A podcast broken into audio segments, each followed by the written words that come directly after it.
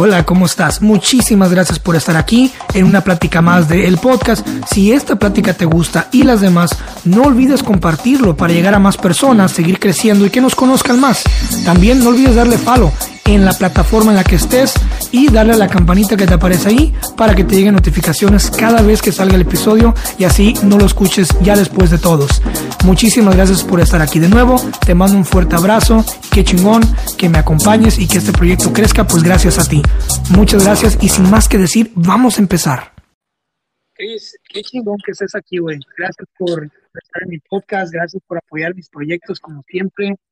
Eh, esta no va a ser una plática formal porque eres un chingo de tiempo, venimos del mismo barrio y quiero, quiero empezar por felicitarte por, por 11.000 likes en Instagram. en este momento en el que estamos grabando, quizá cuando salga el episodio vas a tener muchos más.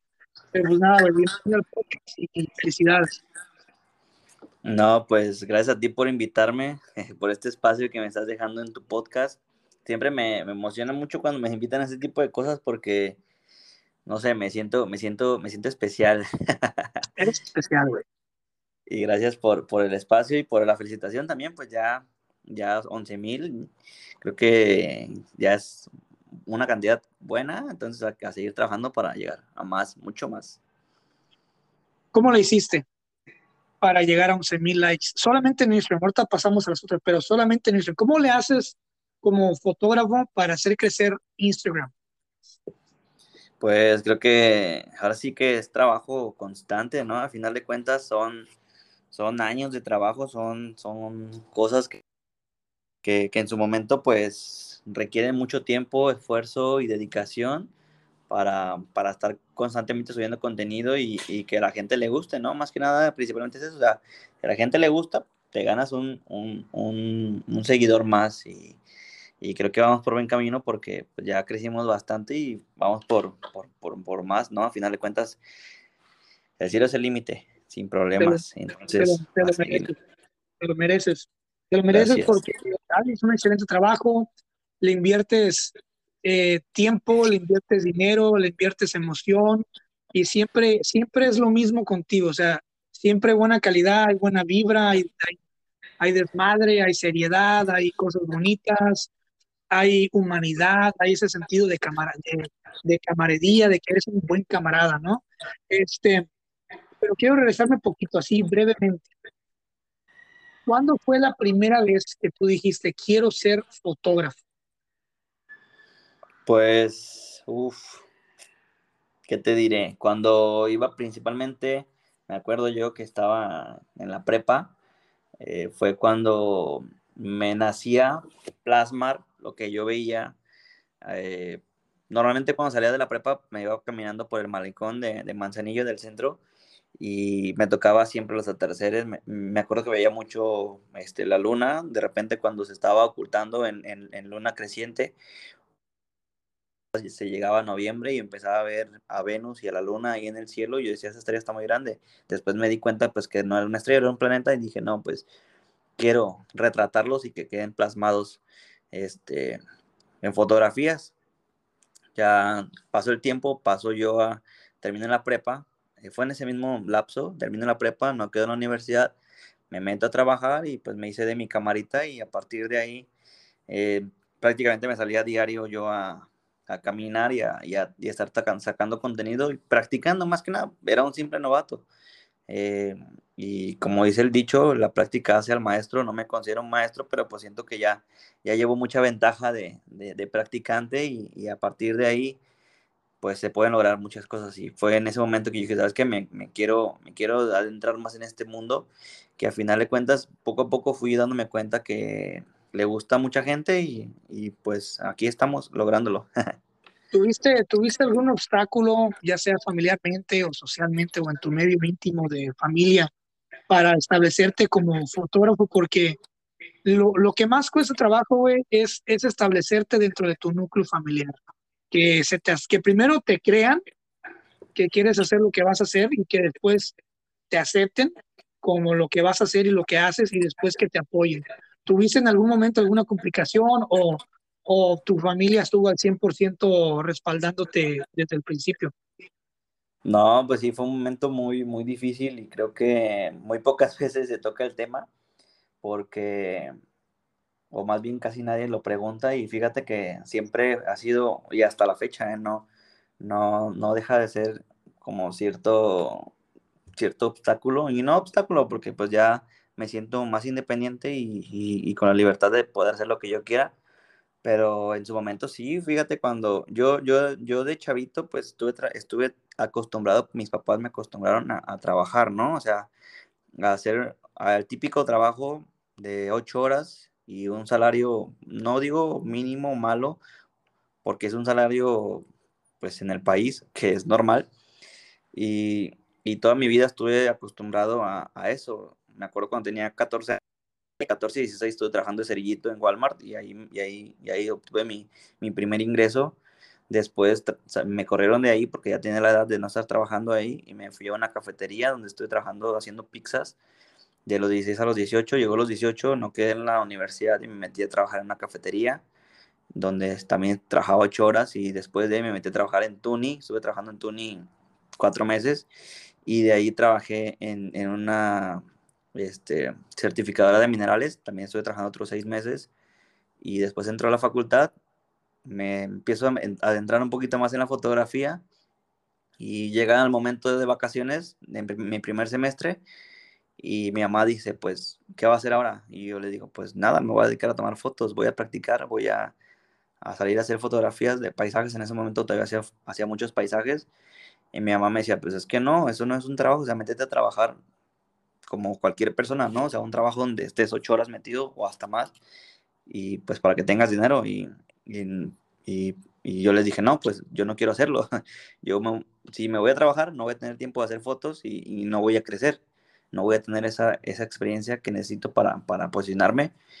Y siempre fue un problema y hasta la fecha, el otro día, el otro día viene platicando con una, con una persona y yo el fin de semana pasado tuve mucho trabajo, literal, el viernes tuve una boda, el sábado tuve una sesión y el domingo tuve dos sesiones, una a las 5 y una a las seis y media. Y yo ese, ese fin, el fin de semana pasado, terminé muerto, o sea, cansadísimo. Y yo llegué a mi casa y le dije a mi mamá, porque me quedo en fin de semana allá en mi casa en Manzanillo con mi mamá, y ya entre semana me vengo a Colima. Y le dije a mi mamá, le dije, Ay, estoy, estoy muy cansado, le dije, estoy muy cansado. Y me dijo, pues, ¿de qué? Si no haces nada, ni siquiera trabajas. Y yo, ¿de qué, qué pedo? hasta cierto punto sigue siendo como un, no obstáculo, pero es como ese, ese, ese choque, ¿no? De, de, de, mi mamá no ver como un trabajo lo que hago, pero pues al final de cuentas de ahí, de ahí me pago mis viajes. Yo soy este, independientemente financiero de, de mis papás desde que tenía 19, desde ese tiempo no me paga nada y, y, yo le digo, pues entonces ¿de dónde saco el dinero si no, si no nunca les he pedido desde que tengo 19? Entonces para ellos no es un trabajo, pero pues para mí sí, me lo tomo con seriedad y, y pues de eso me dedico ya, ahora. Ya, ya deberías de, de confesarles, güey, que tienes un OnlyFans y vendes fotos de tu pack. Yo creo que ni así me creen, ¿eh? Ahora, ¿por qué pregunto esto? Anda a decir la gente, ay, no mames, ¿por qué le preguntas eso? Pregunto esto porque quiero que entiendan que detrás de, de 11 mil likes, de tantos 6 mil y feria en TikTok y otros mil y tantos en tu proyecto y acá, todos, todos los, los juntamos todos, detrás de todo ese, eh, de toda, de toda esa gente que te sigue, que te quiere un chingo porque tienes una tribu que te sigue que te ama, güey, me consta, y yo me sumo a esa tribu.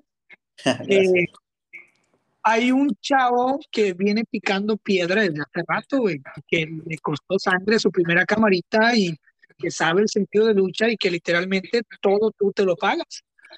Y, y, me identifico mucho contigo porque también a mí me costó trabajo, trabajo enorme eh, que mi familia me apoyara, me aceptara y, y, no me aceptaron y me reconocieron como escritor hasta que publiqué mi primer libro, ¿no?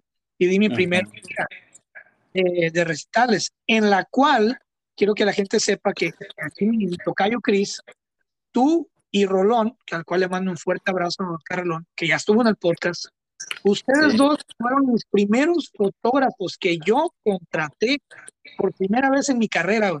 Y eso nunca lo voy a olvidar, lo atesoro en mi corazón y los tengo a ustedes en un, en un pedestal muy chido de mis recuerdos, muy bonito, porque estamos hablando de que un güey que viene picando piedra y luchando por lo que quiere como yo, pudo darse el lujo, porque para mí fue un lujo, de contratarte a ti, que vienes también picando piedra y luchando por lo que quieres. Entonces es muy bonito que luchar por lo que, por lo que tú quieres te conecta con otra gente maravillosa, talentosa, que también viene luchando como tú. Entonces quería hacer, quería, quería hacer real, sean eso, que la verdad tienes muchísimo, a pesar de todo, de todo el éxito, el éxito que has tenido, tienes un chingo de humildad, eres un tipo que no olvida sus raíces, que no le da pena mostrar de dónde viene, venimos de la misma colonia tú y yo, que eres humano, güey, y, y te mereces todo lo que te está pasando. Y tengo más preguntas, pero nada más quería hacerte ese hincapié y quería reconocerte. No, gracias a ti por, por reconocerlo y pues así es, o sea, venimos, venimos de donde mismo, somos seres humanos al final de cuentas y, creo que lo que tenemos es frutos o, son resultados de, de, pues un trabajo muy detrás de, de tiempo y qué bueno que, que, se estén, que se estén dando los resultados como esperamos y yo sí me acuerdo de, de la vez de, de, que nos invitaste a, a hacer tus fotógrafos de, de, recital, del tarro de miel, me acuerdo se llama, ¿no? sí, del segundo libro. Y, y, yo me acuerdo cuando me buscaste, dije, no, o sea, yo me sentí muy halagado porque dije, o sea, un escritor de Manzanillo hablando para, para que sea parte del de lanzamiento, dije, wow, sea, tanto feliz por ti como feliz por, por estar llegando hasta cierto nivel donde pues creo que muy pocas personas llegan a, a, a, llegar, más que nada por, por, falta de esfuerzo, pero, pero pues qué bueno que vivamos esas experiencias que, que nos hacen crecer como persona y como seres humanos. He tenido el lujo de, he tenido el lujo de hacer que gente en otra parte del mundo googlee dónde está Manzanillo, Colima, güey. eso está muy, eso está muy padre, ¿eh? Es chido y me encanta hacer, yo creo que yo me quiero ser humilde y incluirme en esa parvada de, de gente talentosa, este, como tú. Eh, eh Manzanillo ahorita está en una, en una eh, en una amalgama, en un, está como, es como un hervidero de talento ahorita. Están saliendo fotógrafos, güey, músicos, escritores, como en mi caso. Está saliendo mucha gente de Manzanillo y es muy chido, güey, ver esa, que esa comunidad no se deja de apoyar, güey, no se deja de apoyar. Como tú me estás apoyando a mí, como estamos colaborando, nunca dejamos el hecho de, de ser amigos y de seguir colaborando. Eh, eh, cuéntame, cuéntame de volver Cuéntame de la experiencia de volverte viral. Ah, te volviste viral, literalmente viral, con una imagen muy bonita, pero cuéntame, cuéntame de, esa experiencia, cómo fue que nació esa fotografía y, cómo, cómo te sentiste y cómo cambió tu carrera como fotógrafo esa imagen. Pues como bien lo mencionas, fue una fotografía que yo, no, o sea, literal, ese fue como la pauta para yo decir, de aquí soy y de aquí se pueden hacer cosas muy chidas. Es una fotografía que yo venía buscando, uff, no, no mucho, tiempo, mucho tiempo atrás, meses, que, que, yo me situaba en un lugar y yo decía, me gusta mucho cómo se ve el velero de la Torre de las Hadas y, y me gusta cómo justamente ahí cae la luna en su creciente y dije, una vez tengo una foto ahí que está muy vieja y, y que es una, te puede decir como un, una prueba de lo que yo quería plasmar, pero que no lo logré porque no estaba en el, en el lugar adecuado. Y, y, pues no me rendí, dije, pues voy a buscar otro lugar donde se vea. Me acuerdo que ese día, ese día justamente salía de viaje yo a, a un pueblo con mis papás. Yo salía a las nueve y media de la noche, a las diez. Entonces, yo me fui a la, a la calle, al bulevar, como a las 6 de la tarde y, vi que ya iba cayendo, pero todavía le faltaba mucho y dije, no manches, no voy a alcanzar a tomar la foto. Pero me esperé ahí desde las seis y media, se hicieron las siete y media, se hicieron las ocho y media, y ya iban a ser las nueve y apenas iba cayendo y como 9.15 ya se posicionó la luna ahí. Y yo dije, no, pues tras hago fotos. En ese momento mi cámara como que se, que se calentó y empezó a sacar en la pantalla, se veía como rayas negras. Dije, ay, mi cámara ya se jodió. Dije, con que se guardan las fotos, dije, no, no, hay, no hay problema porque yo estaba viendo la previsualización. Corro a mi casa, esa foto fue atrás de ahí de, de, de, eso, de la comercial, con vista hacia las hadas.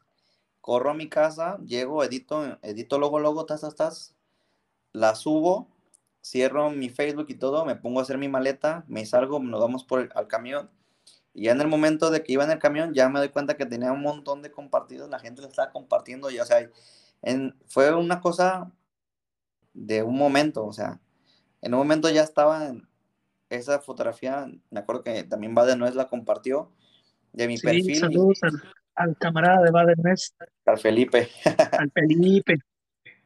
Sí, en ese momento dije, no, o sea, que no me lo podía creer, porque nunca me había pasado y, dije, no, o sea, ¿qué, qué, qué está pasando? Fue una puta locura, güey, una puta locura. Yo estaba, cuando, cuando te volviste viral y, vi la foto, yo estaba en el Jardín de Salagua, que es nuestra colonia, nuestro barrio, nuestra comuna, nuestros países. Y de repente me meto al Facebook y veo la foto y veo tu nombre y ya tenía, que Más de dos mil likes y no, no llevaba ni tres horas que se había subido. Sí, fue una locura completamente. Que este güey, y le refrescaba, refrescaba y refrescaba. dije, ¿qué onda, güey? Te acababa de ver, no tenía ni tres días que habías pasado por mi negocio. Dije, what the fuck, este güey, o sea, ¿qué onda, no? todavía, todavía no era ni yo, todavía no alcanzaba yo ni a hacer lo que soy ahorita, ¿no? Nada, apenas estaba en proceso yo también, pero, ay, dije yo, ¿qué onda? Qué chido, güey. Eh, después de ahí, ¿cómo cambia tu, cómo cambia tu estilo? ¿Qué, qué, qué decides hacer diferente? Eh, ¿qué, sigue, ¿qué siguen los meses después de que te vuelves viral? No, pues en ese momento fue, te digo, fue una pauta para yo decir, ¿sabes qué? ya tengo que ser constante y estarle mostrando a la gente lo que quiere ver, porque hay mucha gente, fotógrafos que he conocido, que toman una foto, les gusta la gente y ahí la dejan, o sea, ya, es todo lo que hacen. Y yo no, o sea, yo dije, no, pues me enganché de esa fama que, que se dio en ese momento, dije, la gente me está, estoy en el ojo de la gente y le, tengo que dar a la gente lo que, lo que está buscando. Y a partir de ahí me salí todavía con más determinación a buscar nuevos spots, a buscar mostrar a la gente todavía algo mejor de lo que ya habían visto. Y sí, dije, no, pues traté de tomármelo más, más con, con más seriedad, porque dije, pues de aquí, de aquí pueden salir cosas muy chidas y, y pues a partir de ahí fue como donde yo dije, de aquí soy. Y, pues esa fue como el, punto de partida de, de, lo que soy hasta ahorita y creo que se lo debo mucho a esa foto que fue pues de mis primeras obras que se hizo viral y que pues a partir de ahí ya fui posicionando más fotografías que la gente le fue gustando y la gente de ahí fue reconociéndome como un fotógrafo más de, de, de Manzanillo que hacía cosas chidas. ¿Cuál fue tu primer trabajo y qué sentiste cuando te pagaron por primera vez? Uf, mi primer trabajo, me acuerdo, siempre me da mucha risa acordarme porque yo mis sesiones las cobraba en 250, creo, 250 pesos mexicanos. ¿Qué? ¿Serio? Sí. Y yo nunca, nunca fue mi finalidad de hacer como sesiones porque dije, ah, pues yo lo voy a hacer por hobby nada más. Y, en, esos tiempos, unas amigas, ¿qué estás tomando fotos? ¿Cuánto nos cobras por una sesión? Y yo les dije, no, le dije, no, la verdad no sé. Le dije, ¿cuántas personas son? Me dijo, somos siete. Y ya les dije, no, pues, no sé. Le dije, te, te puedo cobrar 350 pesos. Y a mí se me hacía muchísimo dinero cobrarles 350 pesos. Yo hasta me sentía mal de estarles cobrando esa cantidad porque dije, no, o es mucho dinero. Estamos de acuerdo que yo estaba acostumbrado a ganarme eh, 100 pesos diarios por 8 horas de trabajo y como me iba a ganar yo 350 pesos en una hora de trabajo, dije, no, estoy abusando de la gente. y terminé la sesión y vieron las fotos y me dijeron, no, pues nos gustaron todas, ¿cuánto nos, cuánto nos cobras si, si nos pasas todas las fotos? Eran como 210 fotos. Y les dije, no, pues 700 pesos.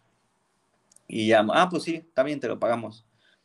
Y nada, pues yo me había soñado con, con mis 750 pesos. Lo que yo ganaba en una quincena, me lo estaba ganando en una hora. Dije, no, o sea, ¿cómo es posible esto? Te fuiste al jardín y, pediste, pediste un esquite y échale aguacate. Sí, échale lo que caiga. Anda al millón. ¿Cómo, ¿Cómo aprendiste a vender tu, tu, tu servicio? ¿Cuándo aprendiste y cómo aprendiste a cobrar? Pues conforme vas avanzando y vas creando portafolio, bueno, al menos yo dije, ok, me fui también basando de los, de los costos de, de, los fotógrafos que en su momento estaban posicionados y dije, ok, pues yo puedo cobrarles a lo mejor la mitad de lo que ellos cobran porque soy un principiante, porque no tengo portafolio y porque pues voy iniciando, ¿no? A final de cuentas y conforme va pasando el tiempo voy dando cuenta pues de que conforme va avanzando también la calidad del trabajo, porque prácticamente estamos de acuerdo que en su momento pues no era un trabajo muy básico y, y pues como todo, o sea, también reconocer que al inicio pues no, era no, es, no es la gran cosa y, y vas avanzando y vas diciendo, ¿sabes qué? Mi trabajo ya vale esto y lo puedo ir, lo puedo ir vendiendo así. Y más que nada porque te das cuenta que la gente lo va comprando, o sea, si yo las primeras acciones las vendía en 250, luego las subía a 350, luego las subía a 500 y había gente que me las compraba, luego las subía a 700 y había gente que me las compraba, las subía a 900 y había gente que me las compraba, entonces yo, yo decía, hay gente que paga por esto, reconoce lo que hago y me lo paga, entonces pues ¿por qué no? O sea, no tenerle miedo a, a cobrar lo que realmente vale el trabajo como tal. ¿Cuál es la red social que te ha, que te ha conseguido los mejores clientes y, y, y de la cual has, has, has dependido más? ¿Cuál es la red social, tu red social favorita para hacer negocios? Yo pienso que Facebook, sin duda, este, mostrar mi trabajo en Facebook fue una parte fundamental porque, eh, al menos aquí en México, en Colima, Facebook es la red social para todos. Te encuentras gente desde muy pequeña, de que 12, 13 años, 14, hasta gente muy grande. Y más que nada, gente grande fue la que le fue gustando mi trabajo porque es la gente que busca los servicios y paga por ellos. Fue la gente que me encontré ahí en Facebook la que me empezó a decir, ¿sabes qué? ¿Cuánto corresponde O sea, o, sea, o cuánto sale esto y cuánto sale esto y lo pagaban. Fue sin duda Facebook la red social que más me ayudó porque te digo, ahí está toda la gente y, y te encuentras de todo. Instagram, ahorita ya fíjate que Instagram se está moviendo mucho porque pues ahí ya estoy mostrando más sobre lo que hago pero sí, en su momento fue Facebook, sin duda, este, el apalancamiento para yo vender mi trabajo y que la gente, pues, a final de cuentas me lo comprara, porque ahí estábamos todos, literal. Todo Manzanillo estaba en Facebook y, como ahí se hizo viral la fotografía, pues de ahí, de ahí llegaba la clientela a consumir. Tienes tres elementos que para mí, que ya he trabajado, hemos trabajado juntos, no solamente en mi recital, sino en proyectos aparte, este, y te he podido yo experimentar como fotógrafo en tanto en algo comercial como en algo eh, artístico, ¿no? Y en ambas no me has decepcionado. Has hecho un excelente trabajo y eres, eres tanto tú como Rolón, eres, son mis, son mis fotógrafos bases, ¿no? Para lo que sea el Manzanillo. Eh, tienes tres elementos que yo considero muy importantes. el primer elemento es que te sabes vender. Eres una persona que sabe, que se sabe comunicar, no, no elaborándote un papel, un personaje, de que, ah, este soy yo, ¿no? Christian Jackson, el fotógrafo. Pues, Christian Fulano acá, no. Te sabes vender siendo tú mismo, que es lo más importante, güey. La otra es que te sabes navegar. Te sabes vender es la primera, la segunda es que sabes navegar. Eh, sabes navegarte, te he visto en París, te he visto en fiestas, te he visto en bodas, te he visto en 15 años, te he visto perreando, te he visto echando desmadre, pero siempre, nunca perdiendo la cordura y siempre te veo elegante, te veo fresco, te veo siendo profesional en todo momento. Y la importante es que transmites, sabes transmitir mediante tus fotos, no sé si te lo han dicho antes y si no, qué chido, y si sí, qué chido, sabes transmitir un chingo de pasión a través de tus fotos. Tus fotos son pasionales, están llenas de amor, llenas de pasión, tienen ese colorcito, esa tonalidad. No sé, güey. Y sobre todo cuando retratas eh, mujeres eh, y parejas que se van a casar o que van a tener un bebé, sabes muy bien darle al toquecito de, de, amor que hay detrás de cada foto. Y esas, creo yo que esas tres, esos tres bases te, te caracterizan a ti, o al menos si alguien me pregunta, oye, ¿cómo es ese güey de fotógrafo? Ah, pues mira, es así, así, así es como yo me podría referir a ti. Sí, pues prácticamente es, pues es una autenticidad de persona, o sea, yo me muestro como realmente soy, trato de siempre ser muy abierto, muy, ¿cómo te diré? me, me sé adaptar a las personas porque te digo, a final de cuentas, hay muchas personas diferentes, hay muchas personas que les gusta el desmadre, otras que son un poquito más serias, hay personas que son este, un poquito más abiertas, otro un poquito más cerradas y, siempre trato de como estar en, sintonía con todos porque al final de cuentas todos, todos, todos son potenciales clientes para, para un trabajo que ya sea un, un, plano cercano, un plano lejano, pueden llegar a ser, a ser, a ser mis clientes y siempre trato de ser yo y no, y no mostrarles a alguien que, que realmente no está, no está detrás de, del lente. Y como comienza en la fotografía, siempre plasmar sentimientos, siempre estar atento a los detalles, estar atento a, a los momentos, estar atento a, a, todo lo que puede suceder, que a final de cuentas eh, a la gente le gusta y, y, y, creo que eso ha sido parte importante de los resultados que se, que se ven ahorita, ahorita en, en día, ¿no? Y, y, pues soy yo, prácticamente soy yo, eh, el Cristian el que conoce el Cristian que conocen en redes es el mismo que puedes conocer en persona, adaptándome siempre al mood que traigan, porque pues no siempre es desmadre, no siempre es seriedad, siempre es adaptarse a lo que, a lo que es, ¿no? Al final de cuentas, creo que eso me ha llevado a conocer muchísima gente y creo que, que es una pieza importante también en el crecimiento como marca personal como Christian Jackson, Chris Gabriel, es, es una pieza clave para, para, para, hacer esa marca personal que, que soy ahora en día, ¿no? Explícate el Jackson. ¿Por qué en cierto momento o en cierto portafolio te llamas Christian Jackson? pues es una anécdota muy viejita ya de, de, cuando se murió mi queridísimo Michael Jackson. Este, yo era muy fan de él y, y se murió y, y, estaba en un club de fans donde era como tipo tributo, homenaje, este, ponerte como apellido Jackson en redes sociales y, y 2012, 2009 fue pues cuando se murió y yo en 2011 me hago mi Facebook, 2000, 2010 me hago mi primer Facebook y ahí se plasma el Christian Jackson y ahí se queda. Fue, fue, fue una, un, un sobrenombre que todos eh, acostumbraron a decirme, hey Jackson, hey Jackson, pues ahí se quedó y ya, de ahí no se mueve, ahí se va a quedar. Somos fan de Michael Jackson, tú y yo. Eh, déjame, te cuento algo rápido. Eh, en el 2009 yo estaba... ¿Eh? ¿Te quedaste con el boleto del tour del TCC? Ah, sí, ya lo sabes. Bueno, pero la gente no lo sabe.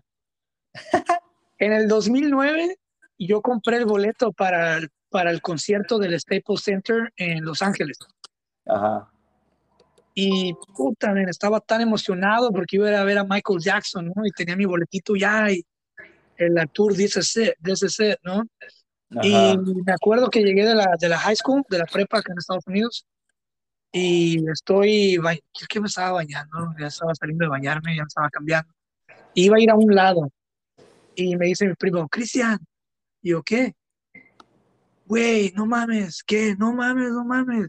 Y el güey sale pataleando, güey, mi primo llorando, güey, así como sacudiendo las manos. ¿Qué, qué pasa, güey? Se Ajá. murió Michael Jackson. No mames, ah, no es cierto. ¿Cómo crees? Estás pendejo, ¿no? Es lo primero que te, lo primero que te llega es la negación. Nah, pendejo, ¿no? La negación y después pendejear. Pendejo. Eh, y, le, y me acuerdo que volteé y le dije yo, mira, güey, el día que Michael Jackson se muere, va, que se muera, va a estar en todas las noticias, güey. Güey, me salgo a la calle, estaban todas las noticias, güey. Sí. No mames, güey, se me vino el mundo encima. Y me acuerdo que nos mandaron un correo de que si que gustabas este reembolsar el reembolso y yo les dije que no. Y ahí tengo el boleto, güey. Y lo que sí, me, sí me acuerdo que me dijiste que te habías quedado con el boleto del, del tour de Michael Jackson y dije, no. Es lo más cerca que he estado Michael y lo voy a, lo voy a conservar con mi vida ese boleto, güey, y lo tengo enmarcadito y sí, te, te siento, hermano, te siento. sí, me imagino. Nos dolió, güey, nos dolió, fue nuestra infancia, güey. sí, sí, pues es que es un gran referente y, y pues también yo siempre me, me, me he rodeado de, de personas que, que son referentes para lograr cosas que al menos en su momento quiero hacer yo también, o sea, la constancia, el trabajo y, y, la dedicación que te puede llevar a muchos lugares y eso siento que es también parte fundamental para, para seguir creciendo, o sea, tener una motivación, tener referentes de personas que lo han logrado y a partir de ahí trabajar para, para lograr hacer, aunque sea cierto porcentaje de lo que personas así hacen. ¿Qué te mueve, güey? ¿Qué te mueve a salir por las tardes, agarrar tu cámara y salir a caminar así, a caminar y a ver qué te encuentras? ¿Qué, qué es lo que te mueve, güey? Pues una parte yo siento que es entretenimiento, pasión por la fotografía y querer tener un lugar dentro de las personas reconocidas en, en el estado, a final de cuentas. Este, querer tener ese reconocimiento de saber que hiciste cosas chidas por un lugar y que, y que en su momento digan, este güey está ahí porque ha hecho todo lo que ha hecho y, y, ahí, o sea, eso me motiva, o sea, saber que un día me puedo despertar y decir, soy Cristian y, y, he logrado esto y, y así. TikTok. Empezaste con TikTok y la reventaste en TikTok. Este, empezaste a subir tus reels y la reventaste, güey. Eh, parece que todo lo que haces te sale muy bien. Eh, todo lo conviertes en oro, güey. Eres como un pinche, eh, ¿cómo se llama? Un, alquimista. TikTok ya casi vas para 7000 followers. tienes un video, güey, que alcanzó 1.1 millones de reproducciones y es, es una mamada bien chistosa que dices tú, what the fuck, pero qué chistoso, es, curioso. Es un video donde te, te, estás tomando una foto a una, a una pareja en la playa y, te alcanza la ola y vale que eso, güey, perdiste tus tenis. Y, y, eso, cuando hablas de entretenimiento, se conecta mucho con tus historias de Instagram. Porque tus historias de Instagram son un reality show. O sea, si el día que se caiga Netflix, todos vayan a ver las historias de Chris Gabriel. Son una mamada, está cura, güey. Literal, o sea, hace dos días o tres días te quedaste sin luz, güey, y literalmente nos mostraste cómo fue que saliste a la calle a cargar tu teléfono para seguir compartiendo historias. sí. Eh, pues no, pues es que eh, te digo, es parte, TikTok sí hay un video de un millón, cien mil reproducciones, que yo tampoco no, no lo podía creer yo me acuerdo cuando subí el video, de recién que lo subí, empezaba a tener reproducciones que ya llegaba a los mil, y luego ya que eran cinco mil, después se hicieron ocho mil, diez mil. Cuando ya llegó a 25 mil, ya realmente yo estaba muy emocionado, y ya en los 25 mil dije, ya, ya no va a crecer. De repente lo veo que ya llegó a los 100 mil, y de repente a los 200 mil, y de repente 500 mil, y de repente el millón de reproducciones, dije, no. Dije, mi primer millón, aquí está ya ya me puedo morir en paz. Ya me retiro. Eh, tienes un monstruo que, es, que está creciendo, güey. Creaste un monstruo que está creciendo. No sé si te has dado cuenta, yo creo que sí. Pero es tu portafolio de navegando en sueños, navegando en sueños. Esa madre está creciendo y se está haciendo algo separado a ti, ¿eh? Sí, sí, sin duda. Es la idea, más que nada, o sea, tener, tener un respaldo del trabajo y que ahí vean la gente que pues no, no, todo es desmadre, no todo es historias de Instagram, sino que pues también hay un trabajo detrás que es el que me mantiene vivo y que poco a poco se va a ir posicionando y también se va a ir, se va a ir teniendo sus resultados que, que se esperan, ¿no? Em, la otra, antes de que se me escape, hay un factor que a muchos, a muchos fotógrafos les afectó muchísimo y a otros les benefició. Y te quería preguntar a ti, precisamente a ti, que eres un referente muy importante para nuestra ciudad, nuestro estado, ya lo eres, güey, que digas que no, no te hagas el humilde.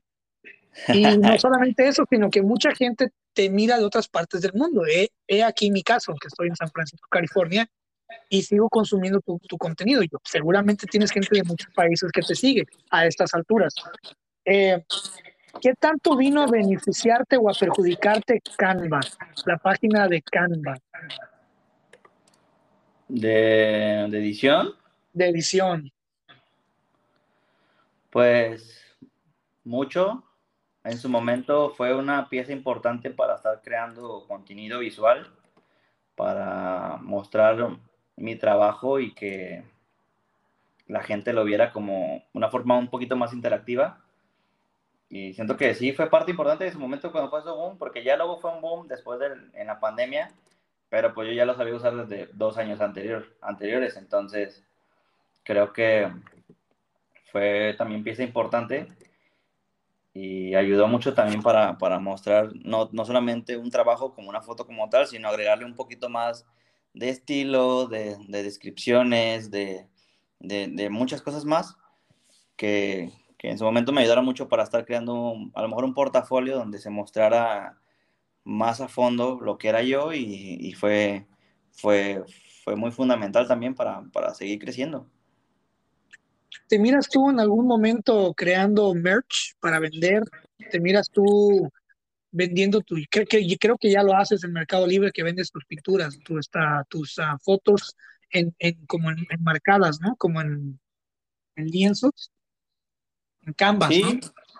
Sí, pues, pues esos son más que nada por, por, pedidos, porque ya abrir una tienda física, yo creo que lo haría allá por los 100 mil seguidores, donde sé que ya tengo una cartera de clientes a lo mejor muy extensa, con seguidores que pueden ser todavía más fieles que los que tengo ahorita, que los de ahorita son muy top. Yo siento que la gente que me sigue es, es, es muy cariñosa conmigo, porque siempre que hago algo, ahí andan. y, aquí.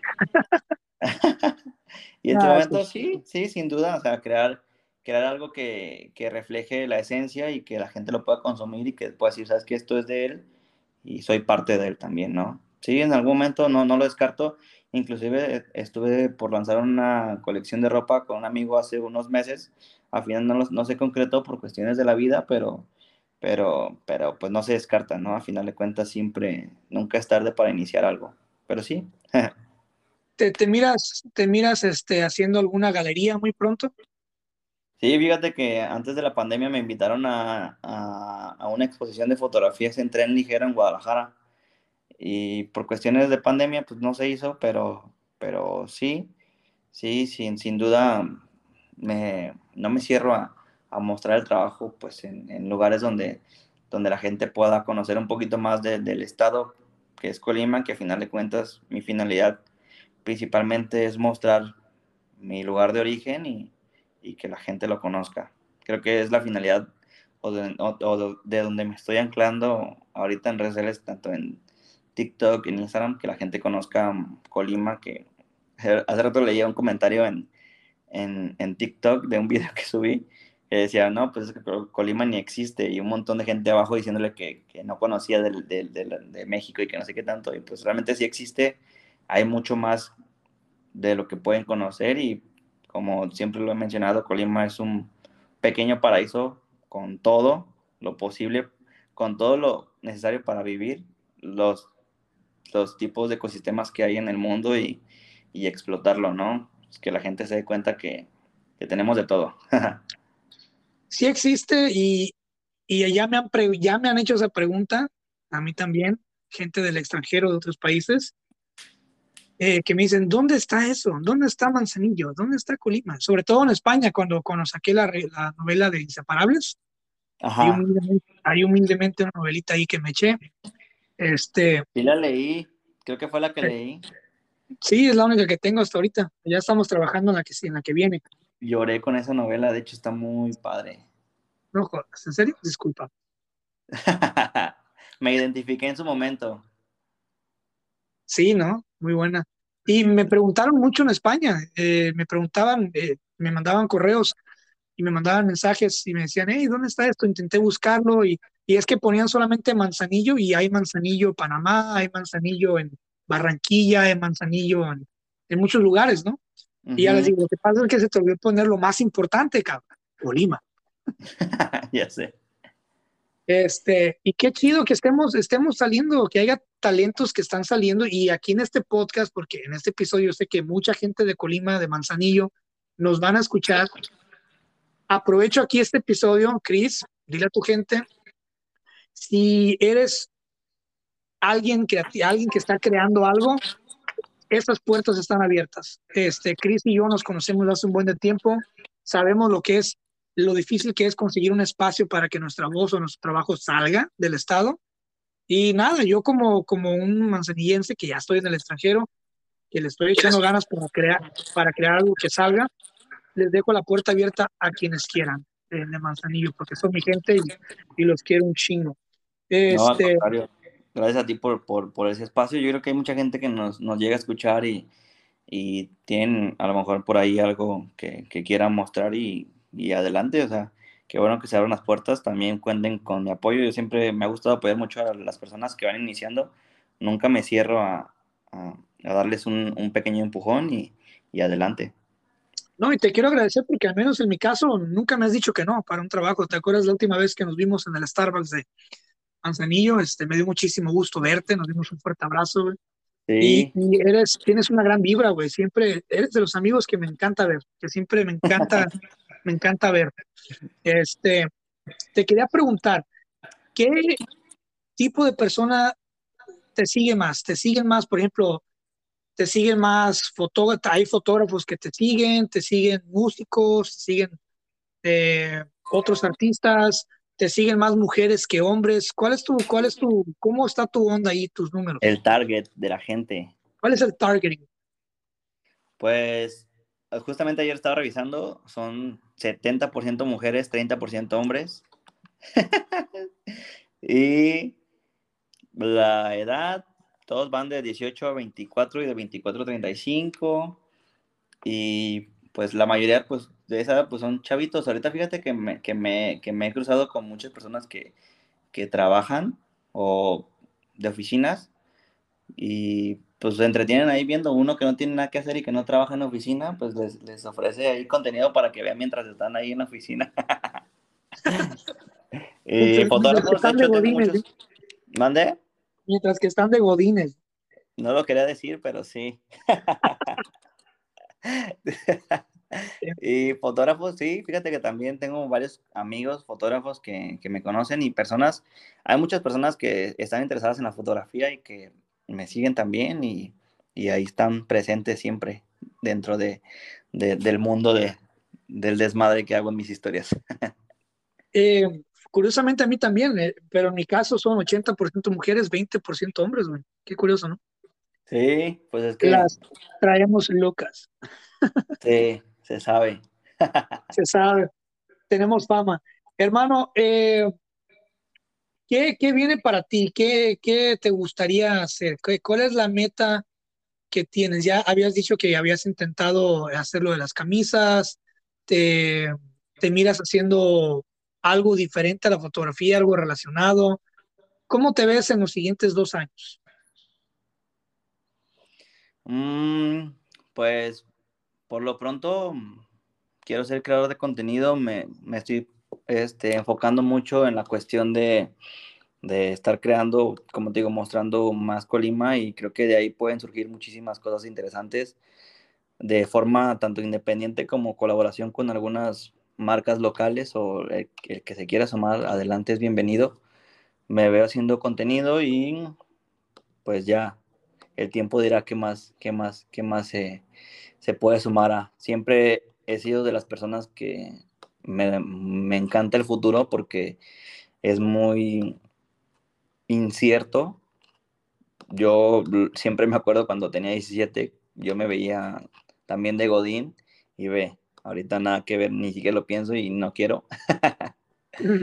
Así que el, el, futuro es muy, es muy incierto, pero emocionante.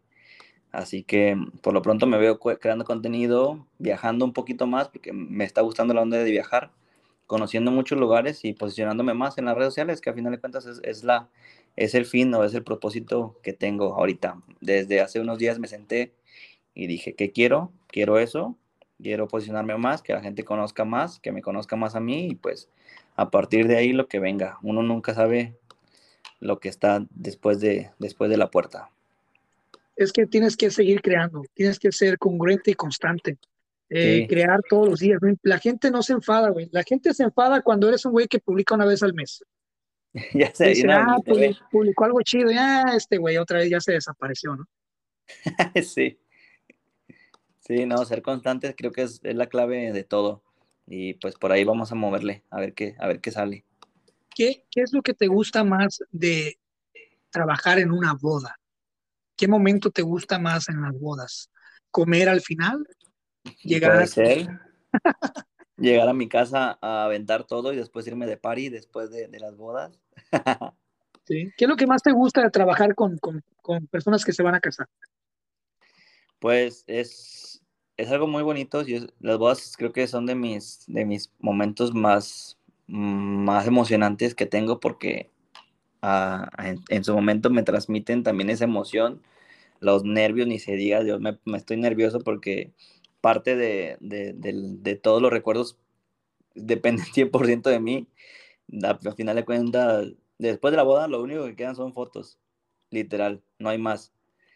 Y, y, de eso pues soy responsable yo, no va, a haber, no va a haber un DJ recordándole a la novia después lo que pasó, no va a haber un, un wedding planner recordándole lo que pasó, no va a haber un invitado, o sea, siempre va a ser los recuerdos visuales y, y diciendo que esas emociones y lo que se vive dentro de eso son, son lo más valioso que, que tengo y por eso siempre trato de, de, antes de mis bodas conocer a las parejas, interactuar con ellos, que se sienten en confianza porque al final de cuentas voy a estar ahí con ellos todo el rato y que sepan que me pueden pedir algo y lo que sea, lo que, lo, lo que quieran, ellos pueden contar conmigo y, y esa parte ¿no? de dar clic con las personas y saber que, que, pueden contar contigo es, es lo más importante dentro de las bodas y, y, pues afortunadamente siempre ha salido todo bajo control, nunca hemos tenido problemas con ello y, y eso nos ha dado más trabajo conforme pasan los, los, los, los, los, meses. ¿Cómo, ¿Cómo sigues con los pies en la tierra, güey, después de, de, del éxito tan rápido que estás teniendo? O sea, ya te diste cuenta de lo que eres, eres, eres, un, eres un fenómeno, eres básicamente ya a este nivel, que vas, obviamente estás escalando rápido, pero ahorita ya te puedes llamar influencer. O sea, ya puedes, sí, en serio, ya puedes, pues básicamente mucha gente te conoce. ¿Cómo te sientes? O sea, ¿te ha impactado? Eh, ¿Hay algo que, que te asuste de eso? No, literal, en su momento, fíjate que, que sí hubo un, un, momento en el que sí, se, yo puedo decirlo y puedo, te lo puedo aceptar que, que se me subió porque estaba más chavito y son cosas que a lo mejor no, no estás acostumbrado ¿no? a tener tantas personas detrás de ti, tantas personas diciendo, oye, ¿sabes qué? Qué chido que hagas esto, felicitándote, sintiendo admiración. Pero ahorita no, o sea, realmente yo me siento una persona normal, con metas, queriendo crecer más y, y teniendo siempre ese mismo objetivo, ¿no? Tener más todavía. Eh, conviví con gente que es todavía más, muchísimo más grande que yo. Conocí a, un chavo que se llama Mariano Razo, que es un TikToker, tiene ahorita creo que 5 millones de followers en, en TikTok, en Instagram ya para, va para el millón y medio, creo, no me acuerdo. Nos conocimos, la verdad, el chavo es muy buena onda y, yo digo, o sea, no me puedo ver en una postura de, sentir que, que, soy superior a las personas cuando hay personas muchísimo más grandes que yo y que siguen en los, con los pies en la tierra y entonces tomo de referencia eso, o sea, siempre, siempre ser yo y no dejarse llevar a lo mejor por, por cosas que no, que no deben ser. Si tuvieras que, si tuvieras que tomar una última fotografía, que te digan, esa es tu última fotografía, ¿qué tomarías y por qué? Ah, no, está difícil la pregunta, sería de mis papás, porque son lo más importante y pues los que me tienen aquí, y yo creo que si no existieran ellos, no existiera yo y no existiera todo lo que, todo lo que soy ahorita. Entonces creo que ellos serían los más importantes que, que decidiría yo decir aquí se termina y ya. ¿Cómo es el amor para un fotógrafo? ¿Cómo es el amor para ti? ¿Qué crees del amor? ¿Qué esperas del amor? Pues ya no espero nada, la verdad me va tan mal que. ya me rendí, güey. ya, ya, ya, no. no, pues. Como toda persona me, me, me, enamoro, me ilusiono y me encariño con personas y, y el amor en todos sus, en todos sus, sus ramas. Tengo, puedo decir que, que siento amor o cariño por mis amigos, por personas y, y, me siento que soy una persona muy, muy abierta sentimentalmente, no me cierro. muy entregado. Sí, sin duda. Somos muy entregados, a veces tenemos que bajarle un poquito. Sí, es que luego nos, luego nos, nos, pasamos de, de, empalagosos. Andamos ahí imaginándonos la casa, el carro, el perro, los niños. sí. y todavía ni le dices hola, güey. ¿Mande? Y todavía ni le dices hola, ¿no? Ya sé, no, es que los fotógrafos y, los escritores así son de, de amorosos. Qué feo. Hermano, te quiero un chingo, cabrón. Pronto te voy a ver ahí en Manzanillo. Vamos a ir a, cotorrear, a pasarla bien. Obviamente vamos a seguir trabajando juntos. Obviamente estoy en deuda contigo por este gran, gran favor de estar en mi, en mi podcast. Eh, obviamente agradezco a todos los que nos hayan escuchado cuando salga este episodio. Se les quiere mucho a todos, todos, todas y todos de Manzanillo. Los quiero un chingo. Me encanta siempre regresar a Manzanillo. Eh, y, ver a la gente, ver a la raza y verte a ti y a mis amigos músicos eh, que andan en chinga creando, creando y que no se, que no se rajan, güey, raperos, que no se rinden. Eh, tiene las puertas abiertas al podcast, no es ni la primera ni última vez que vas a estar aquí, obviamente. Y cuando nos volvamos a ver, lo vamos a grabar en vivo y en video. Y también pues lo subimos en audio. Y nada, güey, te deseo todo lo mejor sigo tus pasos en cuestión de cómo te, identificas con la gente y cómo conectas con la gente. Aprendo mucho de ti y agradezco muchísimo que nunca me digas que no. Eso lo valoro muchísimo. Eso es, eso eso ser un buen amigo, que no importa qué tan cansado estés, es que yo venga con una locura. De, quiero que me tomes eh, en un recital. Quiero que vayas a una platanera. Quiero que vayas a todas las pendejadas que te he pedido que nunca me has dicho que no. Y gracias, güey, te lo agradezco muchísimo. Y estoy en deuda. Y pues nada, güey, te mando un fuerte abrazo. Gracias por haber estado aquí. A toda la raza que me escuchó de Manzanillo. No dejen de, crear su contenido y, y acérquense a personas que sepan, como Chris. Eh, yo no quiero decir que como yo, pues no me quiero lucir ni nada de eso, pero acércate a la raza que tú veas que es de Manzanillo, que la está rompiendo, el que está saliendo y que no, no todos son los likes, o sea, no todos son los likes.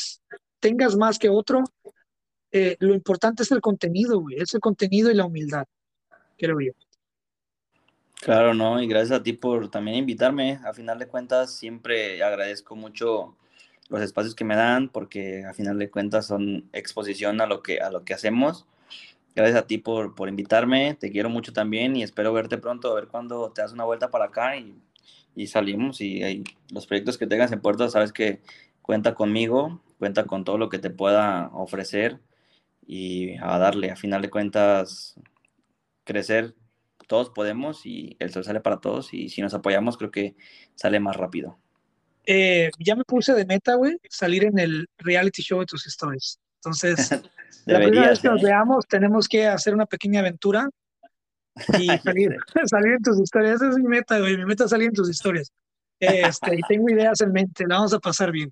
Hace una noche loca. Claro, claro tú, tú dime cuándo y, y yo, sabes que dices, no te digo que no, pues no. Eh, van a ser tan buenas esas historias que Netflix va a querer que hagamos una serie, güey. yo creo que sí, ¿eh? oh, no me conoces. Ah, pari, pari. Bueno, hermano, gracias. Se te quiere un chingo que sea la primera de muchas, que llegues a 21 mil, 31 mil, que llegues a un millón de seguidores en todos lados, canal, te lo mereces. Gracias, igualmente. Mucho éxito para ti también. Cuídate y pues cualquier cosa estamos en contacto. Fuerza familia, fuerza Manzanillo, se les quiere. Igualmente. Si te gustó esta plática del podcast, seguramente te gustará mi otro proyecto que se llama Pláticas Proféticas. Es un podcast que hago en colaboración de un gran amigo que se llama Francisco Andaluz. Es un ex militar y en este podcast tratamos temas de todo tipo sin miedo a la censura, con la única finalidad de que la pases bien, de que te diviertas, te rías, aprendas y también reflexiones con nosotros. Te invito a que nos escuches y nos busques como Pláticas Proféticas en todas las plataformas. Ahí nos vemos, te mando un abrazo, cuídate.